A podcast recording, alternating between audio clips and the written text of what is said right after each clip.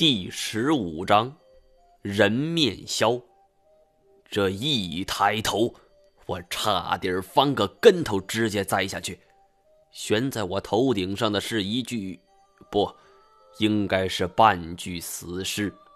他的身体已经被一分为二，只有上半身挂在铁链之上，腰部撕裂的伤口不断冒血，全都滴在了铁链之上。都到这儿了，那下去是不可能的，只能是继续往上爬。妈的，人皮老子都见过了，尸山我也爬过了，豁出去了。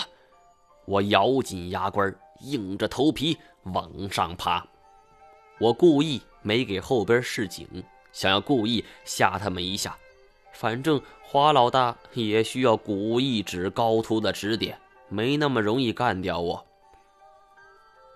半具尸体占据了天梯的一半宽，我不得不侧着身子和他擦肩而过。我壮着胆子瞄了一眼，看到这具尸体之所以能够挂在铁链之上，全都是因为他背包被卡住了。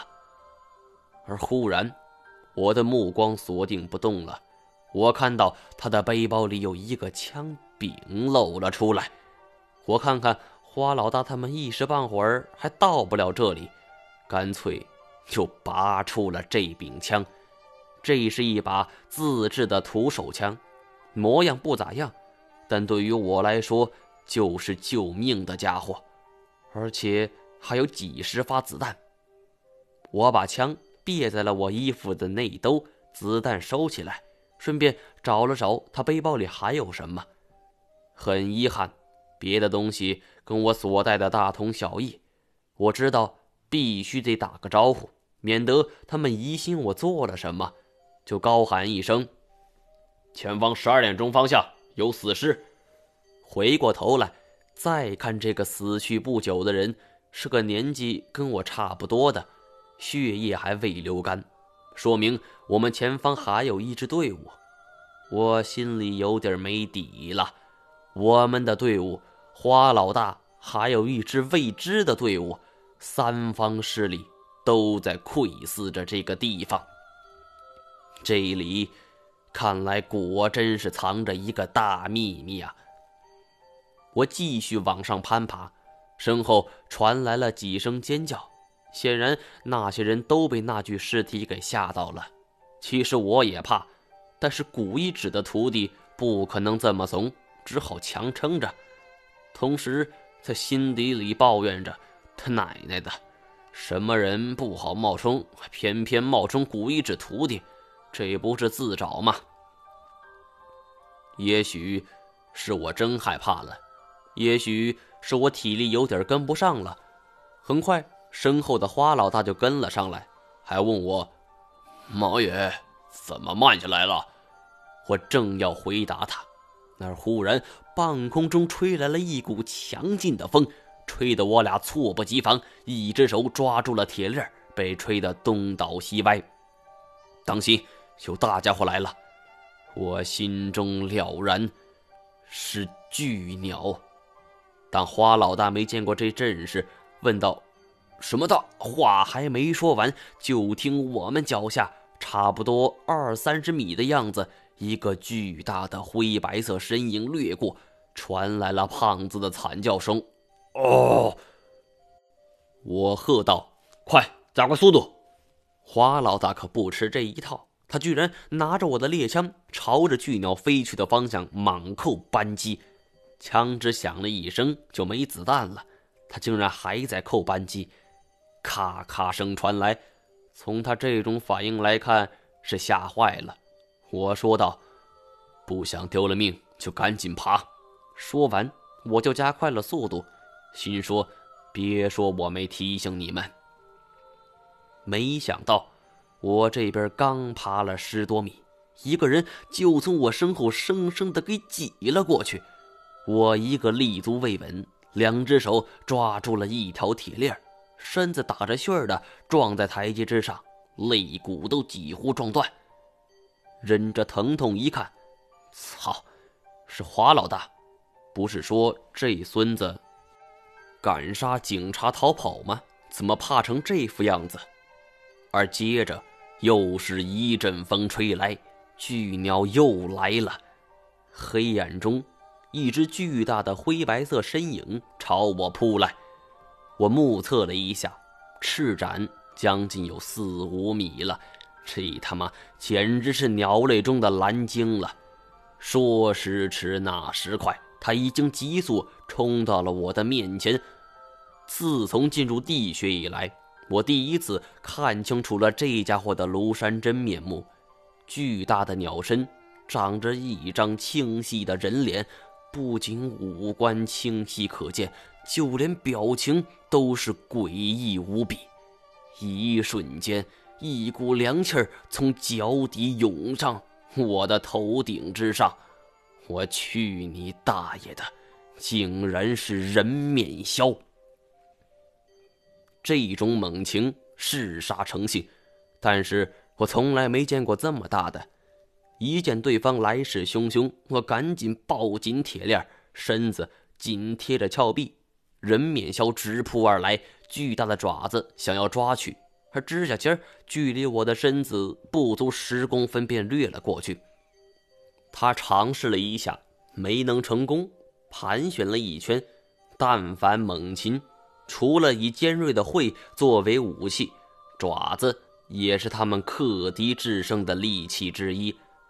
正因为如此，所以一般的猛禽都十分爱惜，他们会在石头上磨砺爪子。却绝不会用自己的爪子去撞石头。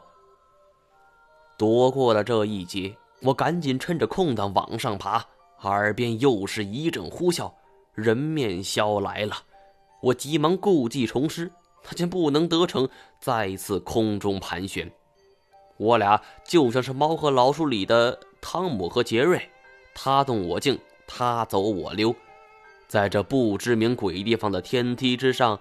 面对着巨人大小的人面鸮，我将游击战的精髓发挥的淋漓尽致。一连冲击了四五次，人面鸮屡屡不能得手，我心里也憋着火。我日你大爷的！我跟你往日无冤无仇，你干嘛老盯着我？我抬头望去，花老大已经跑得人影都没了，而因为人面鸮的纠缠，这么长时间。我移动的连十米都没有，从头到尾我都处于防守的地位。再这样耗下去，我不知道我还能坚持多久。人面鸮是种智慧很高的生物，除了我，它显然注意到了我身后的其他人，但它就是冲着我来，一副不达目的誓不罢休的架势。我想，我大概明白他的企图了。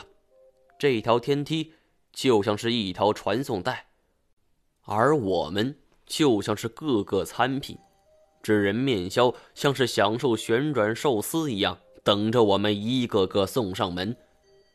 我也失去了最后的耐心，想要冒险尝试一把，但人面鸮根本不给我机会。它高高落下来，竟然用尖锐的喙去啄上方的铁链儿了。我知道猛禽的喙再坚硬，也无法跟钢铁较量，但是它挡在那儿，等于堵死了我们的去路。下面望去，深不见底；上边望去，阎王拦路。我们被困在了一个上不着天、下不着地的地方。后边的高个和瘦子爬了上来，瘦子一边跑一边喊。毛爷，您老人家快爬，挪了地儿！你他妈眼瞎！你来挪试试！我的暴脾气也上来了。瘦子又往上爬了两步，一抬头，终于看清了这一只巨大的人面鸮，大叫一声：“哎呀，我的妈呀！”抱着铁链儿就一路滑了下去。这一速度绝对破了世界纪录。看来。我们也只有往下才是正路了。我挥挥手，叫高个子也滑下去。这要是一根竹竿或者是钢管多好，一路到底。可他娘的，偏偏是一节扣一节的铁链，顺滑度就不说了，但这磕磕哒哒的造型就磨得胯下生疼，真是男性才能够理解的痛啊！这时候，脚下的黑暗传来了一声人面鸮的叫声，我心中一凛，还有一只。这两只人面鸮居然采用了核包围的战术，一只在上，一只在下，这是要开夫妻店吗？根据笑鸣声来看，距离我还很远，但是瘦子就不好说了。高个子是不敢继续往下走了，但我们现在这样的姿势，那很吃力。如果这样下去，我们的力气迟早耗尽，而到那时候。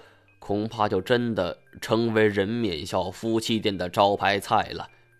高个子却迟迟不动，感觉就像是被什么东西吓住了似的，只是抬头看着上边，看得我这叫一个上火，我他妈都想直接踹他了。而忽然，我感觉到不对头，这小子的眼神似乎不是在看我。这时候。头顶上突然传来了一声笑鸣，抬头一看，竟然是太前。他从上冲了下来，两只腿紧紧地锁住铁链，像是人骑似的，左右手各玩一把短剑，跟人面鸮格斗。只不过别人玩人骑那都是用手固定，他这面人旗是用脚。太前的身高一米八左右。身高将近三米的人面鸮显然不会把这么一个小个子放在眼里，他翅膀一挥，飓风卷起，向太前呼啸而去。而太前的身子晃动了两下，但锁住铁链的两只脚丝毫没有松懈。人面鸮加大力气扇了两扇，太前晃得更猛烈了，但还是不动。人面鸮长啸一声，继续加大力气。太前的皮肤逐渐泛红，看样子也要坚持不住了。他突然大吼一声：“快过！”我看到这惊心动魄的一幕，腿都快软了。你们俩就在我头顶掐架，我怎么过呀？